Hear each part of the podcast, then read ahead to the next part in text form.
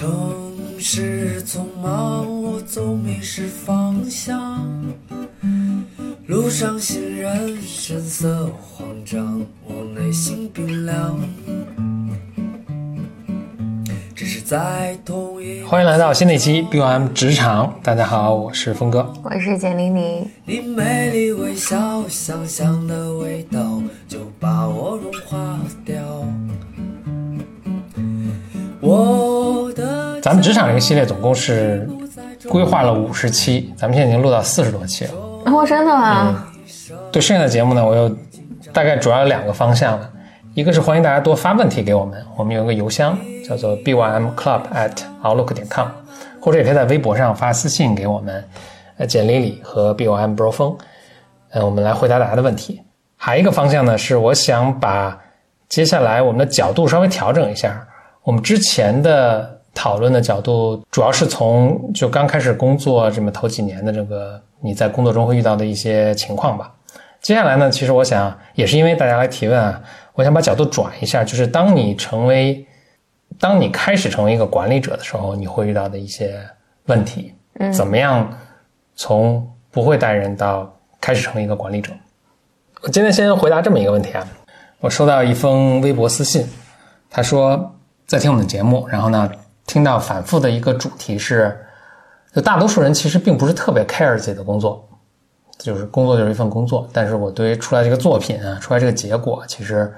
他没有那么上心。就百分之九十五的人都不不是不是那么上心的，然后百分之五的人呢，呃，其实我一直想讨论这个啊，就大家这个动机是什么？你就会发现，就是有百分之五的人，这个具体比例不见得是这么准确啊，但是就是很少的一部分人，但他们确实存在，而且他们是特别鲜明，你会你肯定不会错过他，一定会注意到他们，就他们真的对他们的呃工作的结果是特别特别 care。特别特别在意，一定要做好，而且他的这个动机应该是不完全是出自于一个钱的角度，他的收是那个就财务上的回报的角度。或者说这封私信啊，他的他想说的是，其实他工作也有，他工作有六七年，然后他呢也工作过不同的这个团队，他觉得特别印证了他的经验，就确实百分之九十五的人就是不 care 自己的工作，然后他特别想呢跟那百分之五的人一起工作。他问我说：“怎么能够，怎么能够找到那百分之五的人呢？”嗯，我对他的回答也很简短。我说：“当你自己成为那百分之五的时候呢，其实你就会发现这百分之五的人挺多的。”依次，我也想把这个转送给大家了。就是我想说两点：一是这百分之五的人，就或者这种特别 care 自己工作的人，他们是确实存在的。所以你在工作中，尤其你刚开始的时候，你可能很长时间都没有碰到一个，你可能还挺挺失望的，说怎么大家工作状态是这个样子。这里我想跟大家说的是，其实你，你别失望，就这百分之五的人是存在的，但是呢，是需要你去努力去寻找的，而且这可能最后变成一个数字的游戏，就是你必须见过二十个人，可能才会碰到一个嘛。还一个呢，就是你即使碰到这百分之五的人，人家为什么要跟你一起工作？或者你碰到这样一个特别好的团队，人家为什么要要邀请你来加入？就是你自己也得先成为那百分之五的人。呃，这个倒并不见得说是。你一定需要多少积累的经验？嗯，积累多少的经验之后，你才能被认可啊？其实每个团队都有初级的人，但是在同一波就是同样都是大家大大大家今年大学毕业的这波这波人中，你做到头百分之五，你就有机会加入这样的团队。所以，当你怎么也找不到这样的团队，或者找到这样团队，人家也没有邀请你来加入的时加入的时候呢，你可能要想一想，就是我自己是还有什么地方没做到，导致别人不认可我。当然，这个也有区别啦，取决于你的工作环境。简历的意思说是某些工作环境是不，就是这个工作不奖励这种，或者不不不欣赏这样的。对对对，他是不奖励就是工作特别优秀或者你工作特别努力解决问题的人的。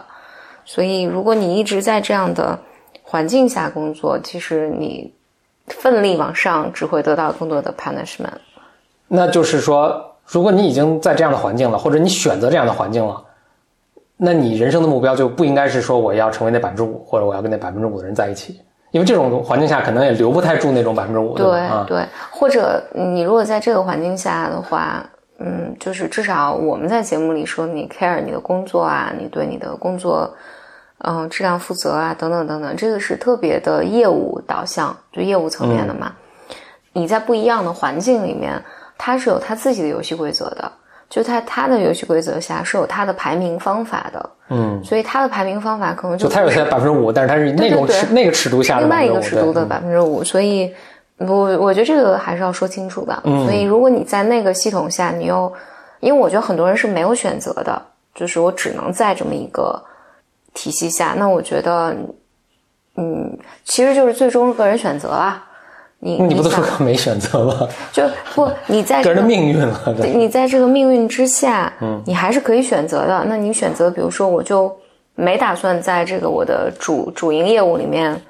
一定要成为这个系统上最被认可的人。那你当然你付出一些代价，你获得一些东西。那或者呢，你说我要在这个系统中成为这个系统认可的头百分之五，嗯，那你也有你也有你要支付的代价和你能得到的东西。嗯，我还是想跟大家说，就是选择可能还是比你想的要多，就是你还是有机会去做这个选择的，而不是仅仅呃接受命运的这个安排了。我我我不同意。不 OK，那我就让我说完，就是或者就我们都表达不同的观点，让大家自己去选择吧，或者让或者让大家自己得到自己的这个结论。嗯，就是你如果你是想成为，就是你还是有这个，就尤尤其很年轻，然后你还是呃想成为那样的百分之五，就是就你说这样的生活方式或者生活中这样的付出和回报是我想要的，其实还是应该去努力去争取的。好，这就是一个回答大家一个简短的问题。我再回答第二个问题。第二个问题，哎，我觉得是把咱们今天那个说的那个两个方向联合起来了。他是一位刚刚开始步入一个管理管理岗位的一位年轻人，然后他提下这个问题说：“我怎么能够找到又能干又驱动力强的员工加入呢这就是很难的。嗯嗯然后你就要特别特别耐心的等和找。？”嗯，是的，呃，这这个是大主题啦，就是很很难的。但是呢，我还想说，还是想跟他说一些我的心得啊。一呢，还是虽然很难，但还是有可能的，还是有的。那那当然了，要不然活不下去了。所以不要啊 不要完全的绝望。二呢，这个会是一个，嗯、我觉得英文有个表达就是这是个 numbers game，就这是个概率事件。概率事件意味着，如果咱们就按照百分之五这个概率来说啊，这意味着什么呢？意味着你就要遇到二十个人，你能碰上一个合适的。如果你前面有一些更好的筛选机制的话，你可能碰到五里面五个人面试五个人里面找到一个，面试八个人里面找到一个，那其实概率就挺高的了。嗯，就你前面的筛选是有效的了。但你看绝对的比例来说还是很少的，百分之二十、百分之十几，这就已经是很不错了。意识到这是一个 numbers game，这是一个概率事件，所以如果你找了相当时间还没时间还没找到的话，也不要灰心，可能是你这个基数还不够，哈哈，你要扩大。就最有效的一个方法，其实还是，呃，你要扩大你的基数，嗯嗯，不要匆匆忙忙找到一两个你就迫不及待的去，呃，我觉得这是至少是每个创意者我觉得都会碰到的一个，就是都会，我觉得基本上都会犯的这个错误，就是我这个事情等着人去做，我就迫不及待地去。呃，我就非常能理解，但最终呢，其实都会给自己，如果你找到一个不合适的人，都给自己挖一个特大的坑。就是这样我自己的经验是，有一些人他其实是很能干的，但是他到你这这个团队里面，他就不能干了。嗯这个就有很多种原因了。嗯，我就讲其中一种，一种呢是，如果你这个团队，比如说已经有两三个人，这两三个人都很弱，啊，就你前面给自己挖的坑儿，对对对，然后那你再进来第三个人、第四个人进来一个 fail 一个，进来一个 fail 一个，就其实很简单，就是大家只要进来发现哦，这个团队是不惩罚那些不干活的，或者他这个能力也能生存，或者他这个和你的工作方式也是可以的，人都是偷懒的，嗯。那我自然就是好的人，我会很快就想，那我这个团队不行，我就走掉了。然后那偷懒的话呢，就是那我也可以这么混，嗯，所以我我的经验是这样的，就是如果你已有这个团队就不太行，那叫大刀阔斧。你你你必须要全部都换掉，嗯。然后你要给新进来的人以希望，就是他进来之后，他有机会和和他一样优秀的人共事，而不是他进来之后，他承担了所有在以前这个团队里面的那个激流下来的那些对对那些事情。对对对，这我还挺想鼓励大家一下，就是当你成为一个，尤其你是个年轻的管理者，没有经验的管理者的时候，你会觉得这是一件就刚才说的这种大刀阔斧把这全 全盘全端的这个事情呃，听起来是挺吓人的，确实挺吓人的。但是呢，没有你想的那么可怕。而且你真做出来之后呢，你其实会觉得轻松了很多。对，啊，就是没有过不去的火焰山，这个是可以做的，而且也只有这一套方法。嗯，所以你要勇敢的去做。当你有这个意识到这个是是这个问题的话，反正永远是这样，就团队更强，你团队的人更强，然后你吸引到的人就会更强。嗯嗯，在你选择人的时候呢，这个其实有一个很重要的环节，自然就面试了。我简单说几个面试中挺有帮助的这个 tips 也好，insights 也好。一个呢，是我其实挺鼓励大家去学一些心理方面的常识，这个对于你对一个人的判断其实是有特别大的帮助的。那如果不知道从何开始呢？就我挺推荐简历里那个五十二堂人格课。嗯嗯。还有一个呢，是在你问问题的时候，一定追问细节。嗯。不管是多高的一个岗，你面试多高的一个岗位，你其实都要追问的细节到底做了什么。你会发现很多人说不上来。嗯。我其实一直在想这个问题啊，包括我们最近一些面试，我觉得也频繁，又又又重新 remind me，又重新提醒了我说这个现象的存在。很多人回不上来，有回答不上来，有就回答不上来，他具体做了什么的细节，你会注意到他给你很多方法论，就特别管理咨询的那些东西，或者呢，他给你很多虚拟语态，他会说我们可以做什么，或者如果发生了什么，我们就会做什么，他都不落实到我具体做的一个案例上面。当你反复提醒之后，说他还不。还不愿意去落到上面，那他就是没做过。他不是没做过，要不就这个人沟通能力极差。嗯嗯，那其实就可以 pass 了，不管他简历有多漂亮。面试上有一个很有效的原则，叫做你要找什么样的人呢？要找这种人是他是 smart and get things done。smart 就这人聪明不聪明？其实你跟他聊一聊个半个小时，应该基本上能能判断出来。那你怎么能判断他是不是 get things done 呢？就是刚才说的，问他做了什么。问他某一个具体的案例上，他具体做了是什么，你就能够对他有一个判断。他他要不就答不上来，或者答出来你觉得这个东他做的很普通，呃，或者答出来你觉得他做的真的很 impressive，做的很好，你就对他能不能 get things done，能不能把事情做成，能不能交出活儿，就有一个判断了。